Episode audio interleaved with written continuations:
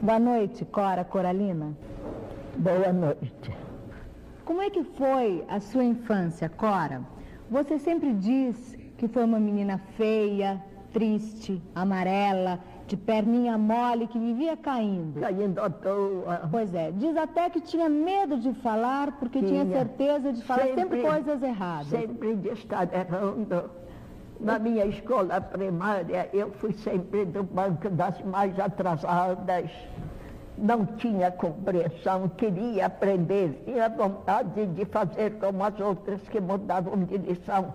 Mas tinha dentro de mim uma dificuldade tão grande que só foi superada pela paciência e pela didática da minha velha mestra, como se dizia naquele tempo. 50 anos mais velha do que eu.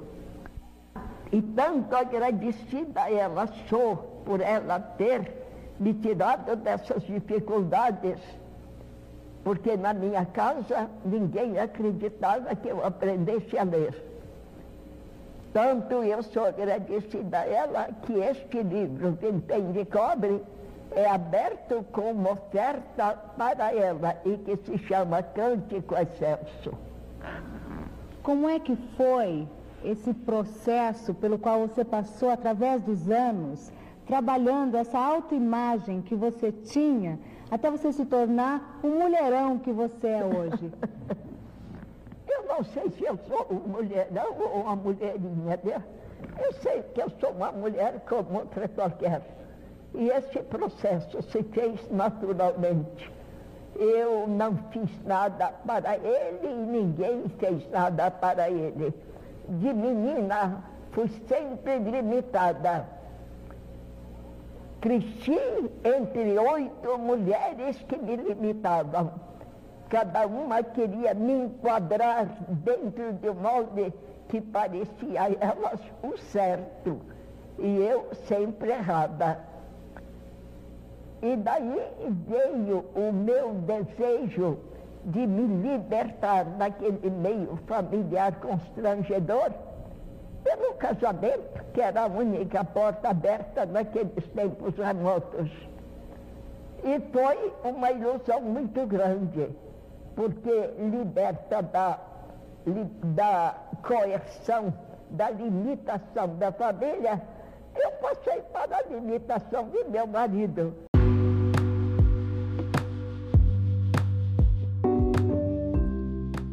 Alô, alô, queridos amigos, queridos ouvintes, espero que estejam bem, salve, salve. Sejam bem-vindos ao Não Sou Poeta. Eu sou Micael Martins e estou muito feliz em estar com vocês nesses minutos, onde falaremos e refletimos, refletiremos sobre a vida e obra desta grande poetisa goiana que temos falado sobre ela nos episódios anteriores e que tem muito a nos ensinar. No podcast de hoje, nós vamos mergulhar um pouquinho no mundo de Cora Coralina através do livro Poetas dos Becos de Goiás e Histórias Mais. É um livro maravilhoso, um livro encantador, um livro cheio de riquezas literárias e de vida. Bom, eu quero aqui já começar falando um pouquinho é, desse livro, é, onde ao ler, ao mergulhar na leitura desse, desse tema, é, dessa obra, o leitor ele começa a retirar de dentro de si uma força, retirar de dentro de si é, uma coragem que só Cora Coralina eu acredito que soube depositar nas palavras que ela redigia ali à mão ao escrever cada verso. Por que eu digo isso? Eu tive a oportunidade de presenciar um dos nossos ouvintes é, ouvir o meu podcast esta semana. E eu fiquei assim um pouco entusiasmado, claro. É muito legal você ver a sua obra, o seu projeto chegar a alguém. E fiquei ao mesmo tempo pensativo e eu queria trazer essa experiência um pouquinho para vocês. Por quê? Todos nós, na vida, nós temos um desejo de criação, um desejo de superação, um desejo de conquistar é, alguma habilidade que a gente tenha, algum sonho, algum projeto, não é verdade? E, e isso é constante na vida, desde a tenra idade infantil a, aos dias de hoje, quando você é um jovem, um adulto, já um senhor que já está na idade da felicidade, que é a idade super adulta, é, você está ali sempre buscando. Eu dou conta de fazer isso? Eu consigo fazer isso? É, eu acho que eu não sei fazer isso. Eu não tenho habilidade. Muitos de nós temos isso dentro de nós. É, às vezes você está no seu trabalho, você está estudando e você está ali sempre procurando o seu melhor é, imprimir o seu melhor e entregar. É, e Cora Coralina tem isso em suas obras.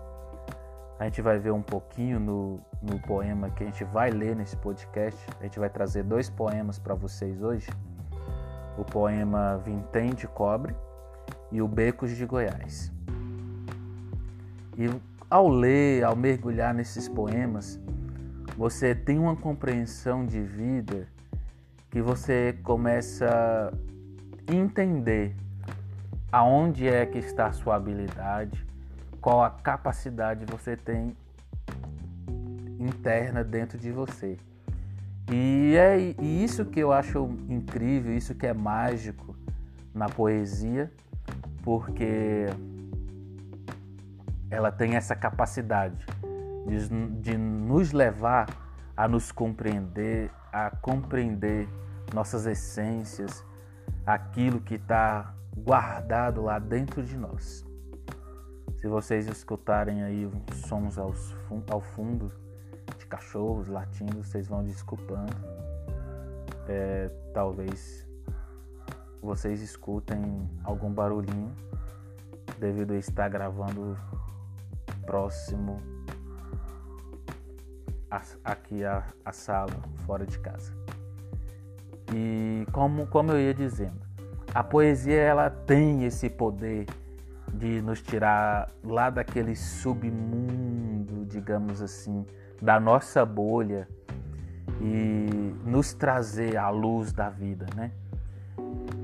E como nós estamos falando de Cora Coralina, como eu já disse aqui, a poesia dela tem essa motivação de, de nos deixar explícito que nós somos capazes, que nós temos sabedoria dentro de nós, que nós temos capacidade de sempre estar fazendo alguma coisa. E aí eu quero trazer aqui para vocês a primeira obra, Vintém de Cobre. Eu vestia um antigo mandrião de uma saia velha de minha bisavó. Eu vestia um timão feio de pedaços de restos de baeta, vintém de cobre. Ainda o vejo, ainda o sinto, ainda o tenho na mão fechada, vintém de cobre. Dinheiro antigo, moeda escura, recolhida, desusada, feia, triste, pesada. Quarenta, vintém de réis, dinheiro curto, escasso. Parco parcimonioso de gente pobre da minha terra, da minha casa, da minha infância. Vintém de cobre, economia, poupança, a casa pobre. Mandrião de saia velhas, timão de restos da baeta, colchas de retalho desbotados, panos grosseiros, encardidos, remendados, vida sedentária, velhos preconceitos, orgulho e grandeza do passado. Pé de meia sempre vazio e o sonho de ajuntar, melhorar de vida, prosperar no esforço inútil e tardio. 40 vintém de réis. Eu ajuntando, mudando de caixinha, mudando de lugar. Diziam, caçoando, as meninas da escola. Muda de lugar que ele aumentava. Eu acreditava. Guardava cinquinho a cinquinho na esperança irrealizada de inteirar quinhentos réis. Fui criança do tempo do cinquinho, do tempo do vintém, do antigo mandrião, de saias velhas da vovó, de cobertas de retalho, de panos grosseiros, encardidos, remendados, de velhos preconceitos, orgulho e grandeza do passado opulência, posição social, sesmarias, escravatura, caixas de lavrado, parentes emproados, brigadeiros, comendadores, visitando a corte, recebidos no passo, decadência. Tempos anacrônicos superados. Fui menina do tempo do vintém, do timão de restos de baeta, fiquei sempre no tempo do cinquinho no tempo dos adágios que os velhos sentenciavam, enfáticos e solenes. Quem nasce para de réis não chega a vintém. Péssimo recalcando. Aquele que pensava evoluir, vintém poupado, vintém ganhado. Estatuto econômico, monte cravado no corpo de algumas emissões. Na pataca da miséria, o diabo tem sempre um vintém. Isto se dizia quando moça pobre se perdia. Quem compra o extraordinário vê-se obrigado a vender o necessário. Doía, impressionava. Era a sabedoria que falava. E a gente sentia até uma lágrimazinha de remorso no canto do olho. E se via mesmo de trouxinha na cabeça, andando de del em del perseguida dos credores, a casinha penhorada, os trenzinhos dados à praça, tudo irrecuperado, perdido, porque tinha comprado o extraordinário, um vestido de chita cor-de-rosa pintadinho de azul. O tempo foi passando, foi levando minha bisavó, meu avô, minha mãe, minhas irmãs, a velha casa os velhos preconceitos de cor, de classe, de família. O tempo velho tempo que passou, nivolou muros e monturos. Remarcou dentro de mim a menina magricela, amarela, inassimilada, do tempo do cinquinho. Eu tinha um timão de restos de baeta, eu tinha um mandrião de uma saia velha da minha bisavó, vintém de cobre. Ainda o vejo ainda o sinto. Ainda o tenho na mão fechada, moeda triste, escura, pesada da minha infância da casa pobre. Lindo, né, gente? É isso que eu tô falando, eu comecei falando para vocês. É, às vezes a gente tem é, aquele sentimento que, ai, eu não vou fazer isso porque eu não sei, eu não tenho capacidade de fazer. Ok? Veja que, que você tem um valor, o vintém aqui tinha um valor. E o que que a, o eu lírico aqui desse poema ele, ele vai descrever? Ele, ele, ele narra que guardava de cinquinho em cinquinho e sonhava é, em, em ter 500 réis. Você, a habilidade é assim, você libera ela aos poucos. Você vai liberando, você vai se superando aqui, você vai se motivando ali, se tornando autossuficiente. Daqui a pouco você chega a um nível grande é, de habilidades. É, você que trabalha em uma empresa, você que está em, em um determinado lugar. Veja, você guarda ali os seus cansaços, você vai guardando os seus cansaços. Veja que o narrador ele vai dizendo: Vintém de cobre, ainda tenho, ainda o sinto, ainda, ainda o vejo, ainda tenho na mão fechada, moeda triste, escura, pesada. Tá vendo? Às vezes você tá tanto tempo num lugar, é...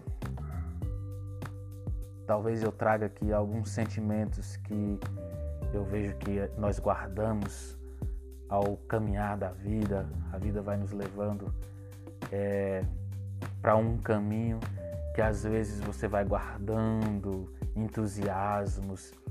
Você era uma pessoa entusiasmada, você era uma pessoa motivada, ativa, e aí naquele mesmo tempo aquele valor vai se tornando um vintém vai ficando na mão fechada, triste, pesado. Mas é assim é a vida. E aí você abre mão, você olha para o horizonte, olha para o seu alvo e não, aquilo pode me levar a voar é, a um nível mais alto, a caminhar novos caminhos. O que eu guardei tudo que eu adquiri de experiência, de aprendizado, lá na frente ele vai se tornar os 500 réis. Vai me dar uma alegria, vai me dar é, uma motivação a mais. Não é isso? E, e, e isso que eu acho, acho interessante trazer para vocês nesse podcast. Eu quero aqui levar você a um pensamento que você ainda tem muito que viver, você tem muita capacidade. É, ao analisar essas poesias, mostrar para vocês a, a, intensidade da narrativa dessa autora encantadora. É, talvez, não sei se vocês saibam, mas existe é, aqui no leste goiano até a cidade de Goiás, é, um conglomerado de trilhas, de caminhos.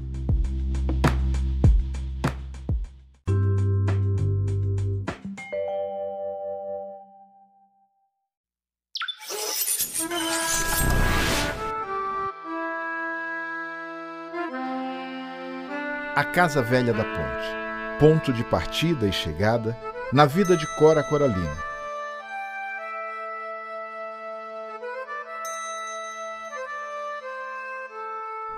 Por aqui habitam memórias de um tempo rico em histórias, sabores, cores.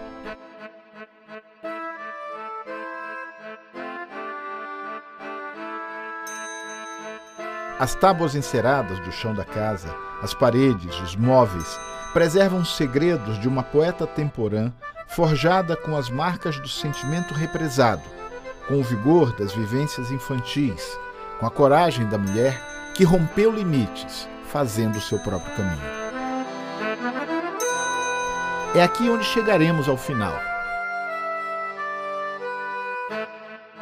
Mas antes, vamos desvendar uma rota que sai do papel, enfeitada pela natureza e protegida pela fé de quem sempre usou a poesia do próprio nome, as perninhas miúdas e uma gigantesca determinação para alcançar novos horizontes.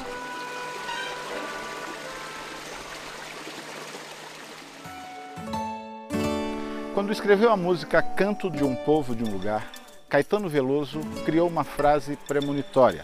Na música, Caetano diz: Todo dia o sol levanta e a gente canta o sol de todo dia. Fim da tarde e a terra cora, e a gente chora porque finda a tarde. Pode ter sido só uma coincidência. Na música de Caetano, a terra cora é a conjugação do verbo corar na terceira pessoa do singular no tempo presente.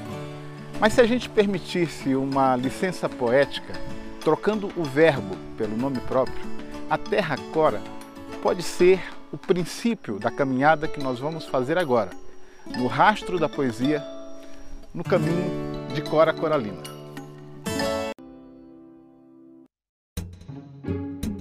O caminho de Cora Coralina é uma rota de aproximadamente 300 quilômetros que corta o interior goiano, passando por oito municípios intimamente ligados ao período histórico em que os bandeirantes desbravavam estas terras em busca do ouro e demarcando limites de domínio territorial.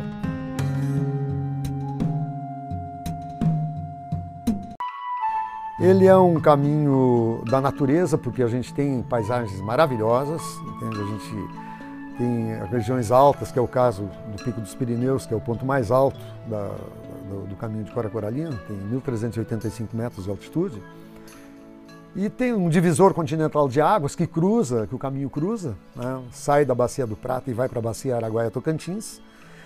Então tem uma série de elementos e uma, outra coisa que é um caminho de encontros também, esse encontro da forma mais ampla possível. É um encontro de pessoas, é um encontro consigo mesmo, é um encontro com a poesia.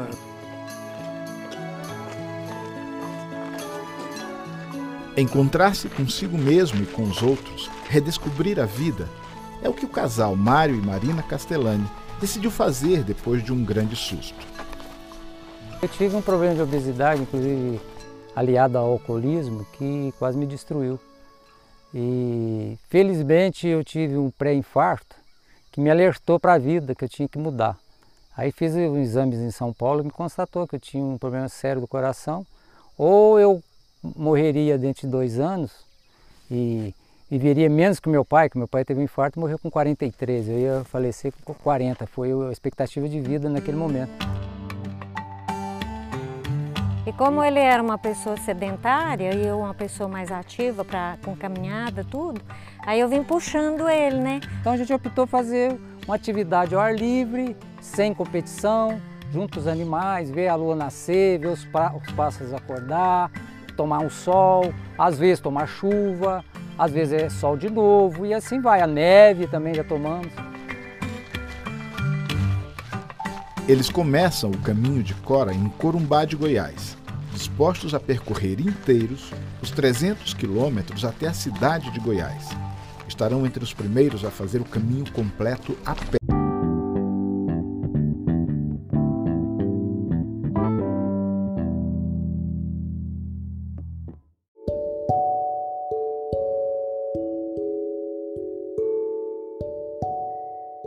Partimos agora para nosso segundo poema, que é o poema Becos de Goiás.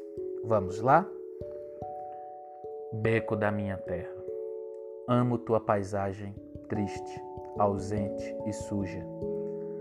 Teu ar sombrio, tua velha umidade andrajosa, teu lodo negro, esverdeado, escorregadio, e a recha de sol que ao meio-dia desce fugídia e semeia pomes dourado no teu lixo pobre, calçando de ouro a sandália velha, jogada no teu monturo. Amo a pratina silenciosa do teu fio de água, descendo de quintais escuros, sem pressa, e se subindo depressa na brecha de um velho cano. Amo a avenca delicada que renasce na frincha de teus muros empenados e a plantinha desvalida de caule mole que defende. Viceja e floresce no agasalho de tua sombra úmida e calada. Amo esses muros de lenha que passam pelos becos antigos, burrinho dos morros, secos, lanzudos, mal zelados, cansados, pisados arrochados na sua carga, sabidos, procurando a sombra no range-range das cagalhas. E aquele menino lenheiro, ele, salvo seja, sem infância, sem idade, franzino, maltrapilho, pequeno para ser homem, forte para ser criança, ser indefeso, indefinido, que só se vê na minha cidade. Amo o canto com ternura, todo o errado da minha terra, becos da minha terra, discriminados e humildes, lembrando passadas eras, beco do Cisco, beco do Cotovelo, beco dos Antônio Gomes, beco das Taquaras, beco do Seminário, bequinho da escola, Beco do Ouro Fino, Beco da Cachoeira Grande, Beco do Calabrote, Beco do Mingu, Beco da Vila Rica. Conto as histórias dos becos, dos becos da minha terra, suspeitos, mal afamados. Onde família de conceito não passava, lugar de gentinha, dizia virando a cara, de gente do pote d'água, de gente de pé no chão, becos de mulher perdida, becos de mulheres da vida, renegadas, confinadas. Na sombra triste do beco, quarto de porta e janela, prostituta anemeada, solitária, ética, engalicada, tossindo, escarrando sangue na umidade suja do beco. Becos mal assombrados, becos de assombração, altas horas, mortas horas, Capitão Mor, alma penada, terror dos soldados castigados nas armas. Capitão Mor, alma penada, num cavalo ferrado, chispando fogo, descendo e subindo o beco, comandando o quadrado, feixe de varas, arrastando espada, tinindo esporas.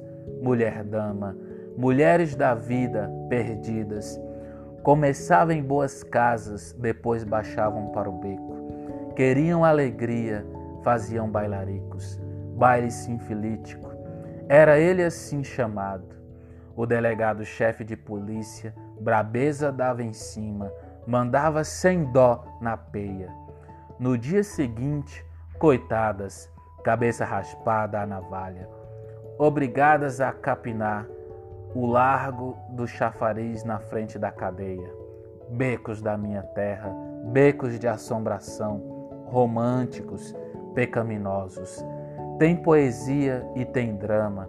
O drama da mulher da vida, antiga, humilhada, malsinada, meretriz venérea, desprezada, mencentérica, enxangue.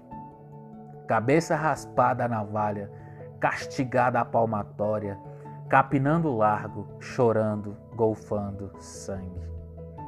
Um irmão vicentino comparece, traz uma, estrada, uma entrada grátis do São Pedro de Alcântara, uma passagem de terceira no grande coletivo de São Vicente, uma estação permanente de repouso no aprazível São Miguel. Cai o pano. Forte, né? E aí eu junto este poema com o anterior e faço um paralelo com vocês dos dias de hoje. Veja quão sem valor está a nossa vida.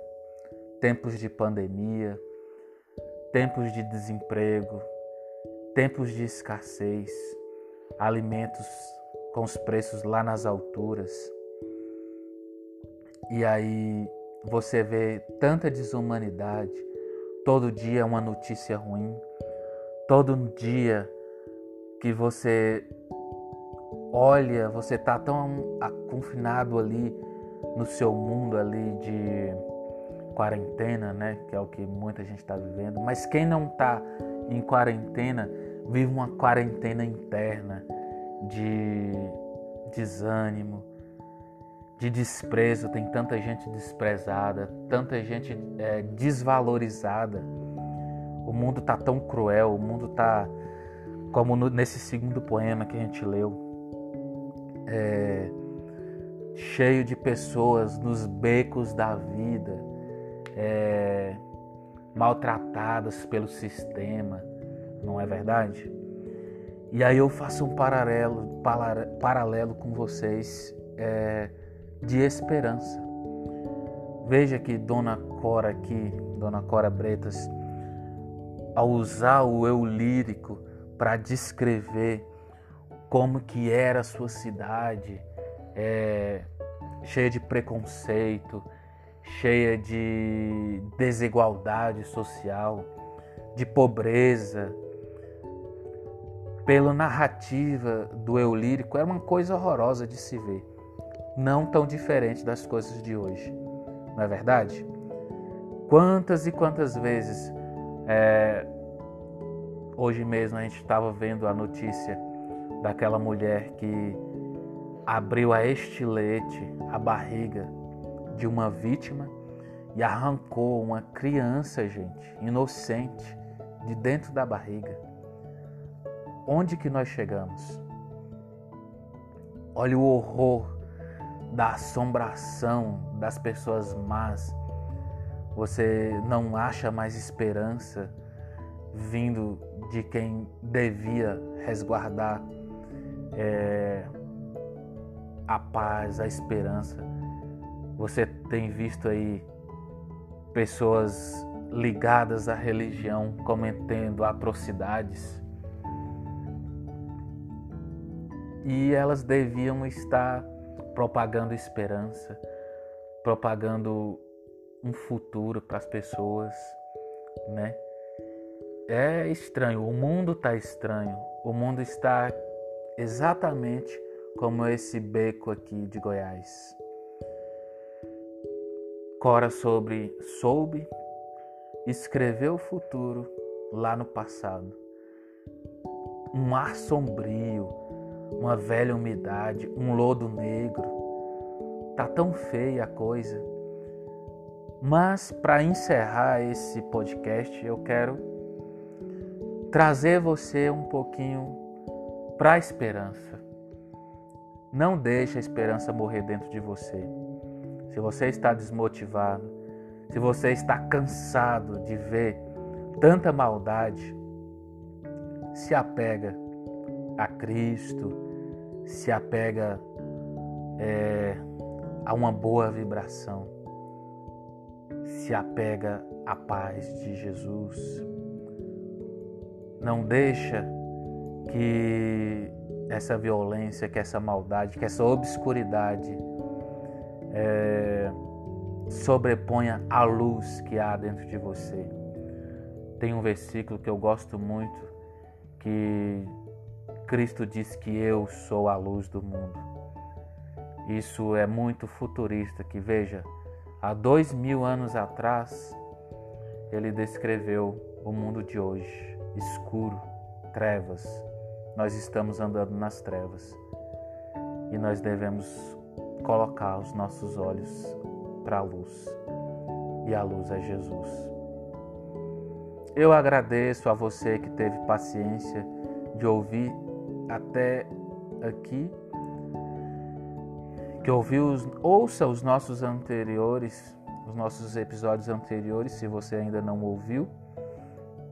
Compartilhe, indique, fale com seus amigos sobre o nosso podcast. Beleza? Nos siga no Instagram, é, não sou poeta, vai estar na descrição, ok? Nos siga lá, comente, dá o, o seu feedback para este podcast. O nosso trabalho irá crescer, ok? E eu fico por aqui e até a próxima. E um momentinho antes de encerrar. Este é o último episódio falando de Cora Coralina. É, no próximo episódio eu estarei trazendo poesias de um novo autor. Vou adicionar um extra falando de quem eu vou falar no episódio da próxima temporada, ok? Agradeço a você. Tchau, obrigado. Beijo.